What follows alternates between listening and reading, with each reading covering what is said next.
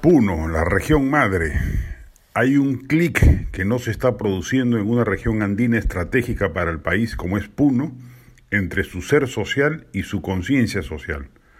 La mayoría de puneños son comerciantes y empresarios, pero a la hora de acercarse a las urnas lo suelen hacer por opciones disruptivas de izquierda que van directamente en contra de la libertad empresarial de la que, de la que disfrutan sus coterráneos.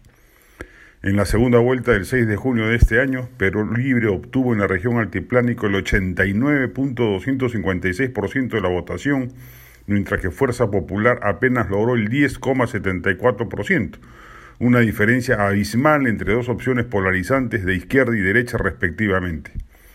Si la derecha quiere evitar que reaparezca algún candidato radical de izquierda, está en la obligación de conquistar para sí al mundo andino y evitar de esa manera que su población creciente termine por inclinar la cancha a favor de alguien como Pedro Castillo en el futuro.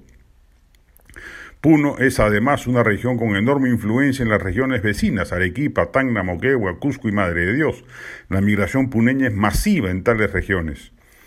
Puno es sociológica y económicamente hablando capitalista inclusive en Lima, curiosamente, en todos los conglomerados empresariales emergentes, Gamarra, La Parada, Tacora, Caquetá, Lima Norte, Parque Industrial de Vía El Salvador, etc., los núcleos empresariales más cooperativos entre sí, capaces de tejer redes de asistencia y apoyo emprendedor, son los conformados por puneños. Pero vota históricamente por la izquierda.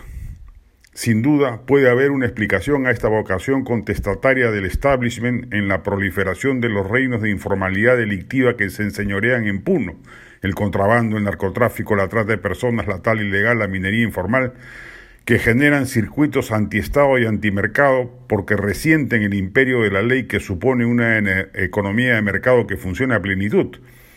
Pero hay también un descuido secular de las élites derechistas del país, políticas y empresariales, respecto de regiones como la puneña, que han terminado por generar un antilimeñismo y antiderechismo irracionales y sin fundamento.